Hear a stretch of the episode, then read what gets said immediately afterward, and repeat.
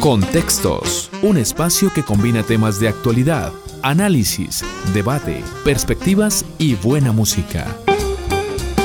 Un programa que articula la academia y la sociedad para entender los temas coyunturales de nuestro país. Panelistas jóvenes, estudiantes que le imprimen un tono fresco y diferente. Contextos. Escúchalo por Univalle Estéreo, viernes 9 de la mañana. Conduce Daniel Hoyos.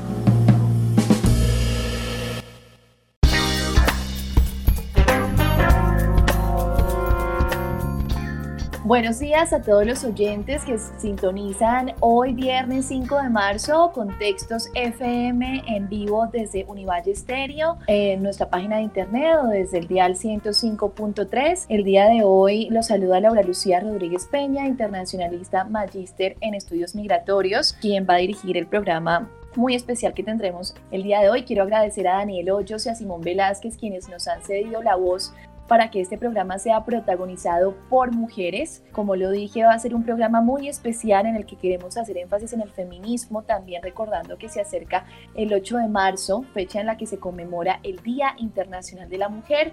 Y tendremos unas invitadas de lujo que nos van a acompañar en esta charla. Eh, pero antes de entrar en materia, quiero dar un breve recorrido por los principales titulares esta semana a nivel internacional y nacional que han ocupado eh, los principales periódicos y medios de comunicación. El expresidente de Francia, Nicolas Sarkozy, fue declarado culpable este lunes de los delitos de corrupción y tráfico de influencia y condenado a tres años de prisión, lo que lo convierte en el primer ex inquilino del Palacio Eliseo en ser sentenciado a una pena de cárcel. Recordemos que él puede apelar o cumplir su condena en casa. Esta es una noticia en desarrollo. En América Latina, el presidente de República Dominicana, Luis Abinader, anunció que va a construir un muro de 380 kilómetros en la frontera con Haití para frenar la migración y el narcotráfico. En este momento, una empresa israelí se encuentra diseñando un proyecto piloto para eh, crear este perímetro tecnológico pero estas medidas ya han sido fuertemente criticadas en casos como el de Estados Unidos porque en lugar de frenar la migración, aumentan las formas de migración irregular y de migración ilegal y ponen en riesgo la vida de refugiados y migrantes y además pues incrementan un sentimiento de resentimiento, xenofobia y racismo. A nivel nacional, el pasado martes 2 de marzo eh, se presentaron ráfagas de fusil y un sobrevuelo de helicópteros en la zona rural de San Jacinto y el Carmen de Bolívar, en los Montes de María, la fuerza pública se enfrentó en esta zona del país. De estos enfrentamientos quedaron tres muertos que se presumen hacen parte del clan del Golfo. Recordemos que esta es una zona que es estratégica, un corredor estratégico de drogas y donde aún se presentan eh, graves problemas de narcotráfico y presencia de eh, paramilitares. Pero bueno, ahora bien, después de este recorrido eh, de noticias internacionales, de estos contextos, quiero dar y saludar a nuestras invitadas especiales que nos acompañan el día de hoy en la mesa de trabajo. Tenemos a Carolina Romero, comunicadora egresada de la Universidad Nacional Autónoma de México, periodista y feminista, miembro del periódico El Universal, donde ha publicado artículos con enfoque de derechos humanos y en pro de la lucha de las mujeres en México y América Latina. También eh, se desempeña como editora web en Cuarto Oscuro, agencia de fotoperiodismo y revista especializada de fotografía. También contamos con la presencia de Angie Morales, trabajadora social de la Universidad Católica, estudiante de noveno semestre de estudios políticos y resolución de conflictos de la Universidad del Valle. Ha trabajado en la Secretaría de Salud y en la Secretaría de Desarrollo Social, hace parte de Ciudad de Movimiento en Cali y el colectivo Educación Popular LAPES y pues también es una activista del feminismo aquí en el Valle del Cauca. Un saludo a las dos, muchas gracias por acompañarnos en la mañana de hoy. Bueno, quisiera comenzar también hablando un poco de los contextos en América Latina, de lo que eh, ha ocurrido el último año y lo que ha ocurrido en general sobre el feminismo en América Latina. Vemos que a pesar de la pandemia siguió muy activo los movimientos feministas y quisiera empezar por, por consultarle, por hablar con Carolina y hacer una consulta también de todo lo que está ocurriendo en México. Ella nos acompaña en este momento desde Ciudad de México y nos interesa mucho conocer qué es lo que ha ocurrido este último año en México que ha sido protagonista y un ejemplo para la región, para América Latina en materia de feminismo, de movimientos feministas. Eh, vimos como el año pasado el grupo feminista Ocupa se tomó la Comisión de los Derechos Humanos en México y esto fue muy criticado y deslegitimado por su radicalismo, por sus acciones vandálicas, pero algunos también lo consideran que es válido. Entonces quisiera saber eh, su opinión al respecto y qué es lo que ha pasado este último año en México. Hoy tengo entendido que el este movimiento feminista es relativamente joven, ¿no? Yo creo que de unos dos, tres años para acá es cuando más ha tomado fuerza. Y esta acción que vemos por parte de mujeres y colectivas conformadas por madres de niñas abusadas sexualmente, de mujeres víctimas de feminicidio, de, víctimas de desaparición forzada, pues fue un hecho que, marcó mucho el año pasado aquí en México, ¿no? Eh, te platico brevemente, eh, la historia se resume a que la CNDH, la Comisión Nacional de los Derechos Humanos, pues no avanza en las carpetas de investigación, no emite recomendaciones, las autoridades son omisas. Y pues bueno, esto desencadena un enojo, una frustración que, que, llevó a estas mujeres, a estas madres de familia, a tomar la comisión después de haber tenido una reunión con, con la titular, Rosario Piedra. Entonces, pues esto fue bastante criticado. Creo que lo primordial y lo que hace mucho ruido es que la opinión pública se basa, eh, triste y desgraciadamente, o comienza desde el presidente ¿no? de nuestro país, el licenciado Andrés Manuel López Obrador. En cuanto pasa esto, pues eh, totalmente se pronuncia en contra, ¿no?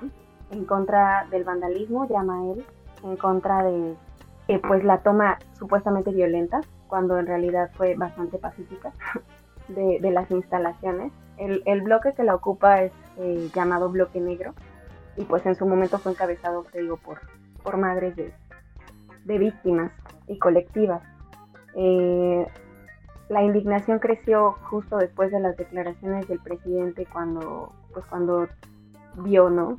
Eh, que pintaron los cuadros de algunos héroes de la patria. Y pues es, es evidente, ¿no? Que, que, que indigna más que el presidente se preocupe por la figura de algún héroe de un cuadro que no tiene vida, más allá de atender las demandas, ¿no? De acceso a la justicia, de avances en las investigaciones. Es eh, bastante triste si te pones a pensar que el contexto de, de mi país es que al año violan casi a 5 millones de niñas, los delitos contra las mujeres están en la total impunidad. Es más del 90% la impunidad que hay este, en cuanto a estos ilícitos. No hay castigo a los agresores. Es un país en el que matan a 10 mujeres al día. Entonces, creo que hay razones, ¿no? Para que esta lucha en verdad sea válida. Y pues si no, o sea, si el llamado de las autoridades es a marchas pacíficas, yo creo que hay que, que, que poner en tela de juicio eso, ¿no? Porque pues las marchas pacíficas siempre han pues siempre han existido y nunca han sido escuchadas. Yo creo que este tipo de acciones lo que hacen es poner sobre la mesa la necesidad de las mujeres por ser escuchadas. Y si no hay otro medio más que, no sé, tomar unas instalaciones, pues que se haga, ¿no? Decía una, una mujer que, que está ahí, cuya hija fue violada, que las personas que quieran, que quieran sumarse a la lucha, bienvenida las que no están en todo su derecho, pero que no estorben, ¿no? Sí, completamente de acuerdo. Y vemos que esta es una problemática que no solamente acontece en México, sino que también enfrentan otros países de América Latina. Y vemos cómo las marchas pacíficas lastimosamente no tienen un alcance, mientras que eh, otras, otro tipo de acciones pueden incidir tanto a nivel internacional, en la prensa, en los medios, pero también en los gobiernos y ojalá que en políticas públicas. Ahora también me interesa un poco hablar del contexto regional Vimos también recientemente cómo el Senado argentino aprobó la interrupción voluntaria del embarazo en las primeras 14 semanas, un logro enorme para el movimiento feminista de un aborto legal y seguro. Quisiera en este momento también la opinión de Angie, que nos hablará un poco también del panorama colombiano. ¿Cómo visualizas ese panorama en contraste con Argentina? O digamos que el gobierno de Colombia se ha mostrado mucho más reacio y hay una fuerte oposición al aborto y a otras causas feministas. Entonces, em, ¿cómo observas tú que este tipo de, de luchas salgan adelante en un, en un país, digamos, que puede ser tan conservador como Colombia? Mm, bueno, hola, buenos días a todas y a los compañeros. Saludo el espacio con mucha emoción. Este tema de la despenalización del aborto aquí en Colombia, como sabemos, desde el 2006 ha sido pues un tema de una lucha que a las mujeres nos ha tocado pues reivindicar constantemente. Tenemos tres causales para el aborto. Eh, sin embargo, vemos que la despenalización o más bien la, eh, la acción del aborto es también un tema muy ligado a la clase. Las mujeres en Colombia, pese a que tienen tres condiciones para abortar, eh, vemos que muchas, eh, sobre todo en contextos rurales o marcados por una gran desigualdad social, los vulnerables, eh, no pueden acceder ni siquiera a, la opción del aborto por medios legales. Y tristemente muchas se han quedado en la lucha o han tenido complicaciones en su salud. Eh, Colombia es un país que apela mucho a su religiosidad, a coartar la libertad bajo premisas religiosas, apelando a la vida siempre del feto, sin contextualizar el dolor o, atravesar también eh, la causa de la mujer como una causa justa. Bueno, aquí el movimiento eh, en este momento se encuentra en un contexto, digamos, muy distinto a lo que ha sido Argentina o México, que han tenido pues unas luchas donde se han unido varias, varias vertientes del feminismo. Y ahora la lucha también es poder unificar la bandera y creo que ese es el reto en nuestro país, lograr que el movimiento y que todas las mujeres feministas y quienes no son y apoyan la causa, que no se consideran, también lo hagan, eh, que empecemos a aprender de los errores, que aprendamos también que en estas causas eh, el método, así sea radical o no, pues tendrá que ser discutido a partir del diálogo. Ese es el reto para nosotras, eh, apoyar más desde la institucionalidad también, desde espacios de participación donde podamos incidir, pues bienvenido sea todo lo que sea una acción colectiva que nos implique cuestionarnos, de construir también todo lo que pensamos de que puede ser o no feminismo. Creo que hay que dar esos debates y bueno, seguir apostándole a que la despenalización del aborto sea una, una bandera justa, que sea algún día pues mm, no solamente eh, por estas tres causales, ¿sí? que no sea porque la mujer es violada o porque viene el feto con una malformación, sino que la mujer tenga el pleno, la plena libertad de decidir sobre su cuerpo. Yo me imagino que en este momento hay, la agenda es enorme, hay muchas luchas y todavía una brecha de desigualdad enorme y muchas cosas eh, que mejorar. Sin embargo, quisiera preguntarle a las dos, y empiezo por Carolina, eh, ¿cuál es la lucha o cuál es ese punto primordial o que, que consideras que es más urgente en este momento, por lo menos desde el contexto mexicano? Híjole, pues yo creo que, que, las prioridades son muchas, creo que las coincidencias entre la realidad latinoamericana, entre todos los países también son muchas. Eh, creo que las mujeres vivimos en un yugo de desigualdad total, tanto económico como político, en los hogares, de violencia. Creo que en general la palabra violencia de género engloba todo y de verdad que, que, no, no, creo que el acceso a la seguridad podría ser a lo mejor una apuesta, ¿no? Porque el hecho de que una no pueda salir ni siquiera a la calle sin sentirse segura, sin sentir que, que algo te va a pasar, que no vas a volver, que existe la posibilidad de que te encuentren en cualquier parte, ¿sabes? Es, es híjole, es, es terrible, terrible y es una realidad que se repite en muchos, muchos países del mundo, en muchas culturas, en muchas religiones. Creo que la figura de la mujer siempre ha sido vista como un objeto de consumo, como, ¿sabes? Esta dominación viene de muchos lados y, y, y creo que la falta de políticas públicas es imperante y además también, o sea, eh, bueno, vaya, es este es difícil, ¿no? Pensar que, que una como mujer pueda desarrollarse plenamente si no hay garantía de que las políticas públicas existan o no vayan a cumplirse, porque está cañón, o sea, vaya, no hay, no hay otra palabra que, que describa cómo es la realidad de una mujer más que inseguridad, desigualdad, brechas, esforzarse, trabajar en más para poder obtener un poquito, ¿no? Que no haya esta oportunidad de que hombres y mujeres sean tratados de la misma manera y sus derechos sean reconocidos de la misma manera, que haya acceso a la justicia, que haya oportunidades laborales. Creo que son temas tan grandes y que son tan poco abordados. Al menos en México, pues desgraciadamente tenemos eh, en la actualidad autoridades que están enfocadas en combatir situaciones que también son importantes, ¿no?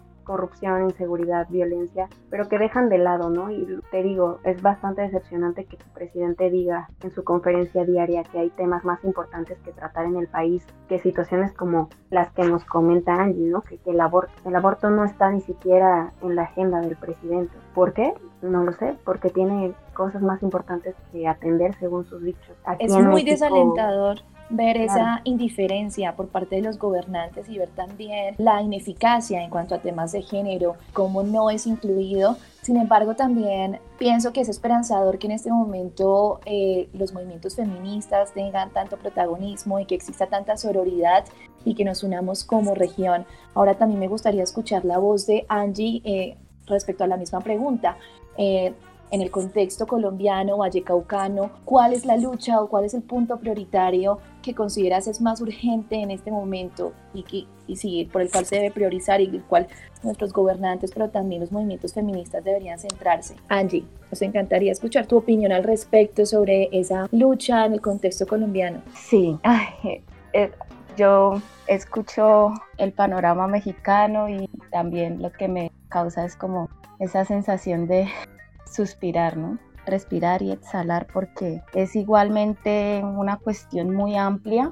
Aquí no solamente en el marco de, de la pandemia, sino en lo que es vivir en Colombia con todas las desigualdades, lo que es vivir en Cali, una ciudad tan fragmentada que, que alardea de ser multicultural, pluriétnica, pero a la vez es de las ciudades más, más estigmatizantes, más excluyentes, más desiguales. Eh, creo que la lucha es bastante amplia, empezando por reconocer la multiplicidad de sujetos eh, que se disputan una lucha. En este caso, para el feminismo eh, aquí en la ciudad, me parece que se tiene que dar una discusión bastante fuerte, empezando por unificar las banderas. Hay que reconocer que el movimiento de mujeres aquí en Cali está pasando por un momento de bastante evidente de una fragmentación que viene desde el año pasado, incluso por reconocer si es un espacio donde se debe aceptar en la lucha el apoyo eh, del hombre o no, ¿sí? Cuestiones que quizá en otros países ya han sido superadas, ¿sí? Entonces yo creo que eh, como movimiento la prioridad también debe ser concertar el diálogo, ¿sí? Eh, empezar a, unificar, no a dividirse, porque un movimiento requiere de, personas que, le apuesten a una lucha constante y que acepten que entre las diferencias eh, también se construye. Creo que esa es una de las prioridades. Además, también pensarnos en, eh, en el contexto que pasa Cali, ¿sí?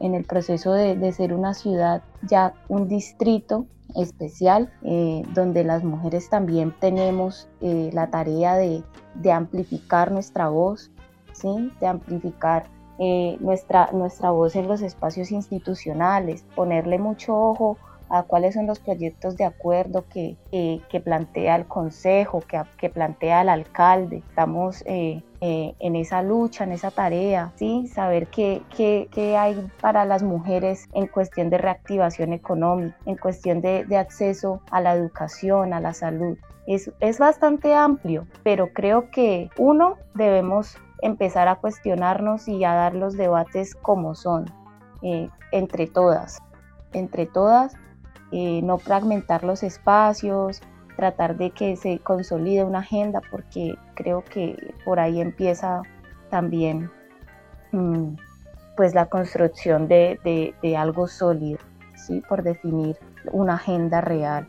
Y, yo siento que ambas eh, están de acuerdo en que es necesario la alianza y también incidencia por parte de las, de las autoridades, de los gobernantes que también tengan como prioridad el feminismo, el género, estas brechas, estas desigualdades y todas las problemáticas en cuanto a seguridad.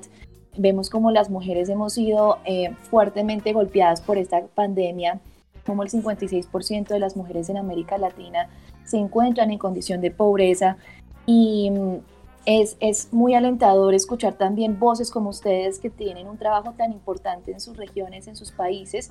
Ahora quisiera que me respondieran de una forma concisa, pero también ya Angie nos estaba dando luces sobre este tema, pero pienso que hay que ser autocríticos y, mirar también qué se puede mejorar en, esta lucha y en esta, em, sí, en esta lucha por el movimiento feminista, por la igualdad de género. Entonces quisiera que me respondieran, empezando por Carolina, ¿qué autocrítica le harías al feminismo? ¿Qué autocrítica le harías al, movimiento en este momento? ¿Qué hace falta?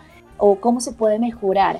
¿Cómo puede existir mayor sororidad? ¿Qué nos dirías tú desde, desde tu perspectiva, Carolina?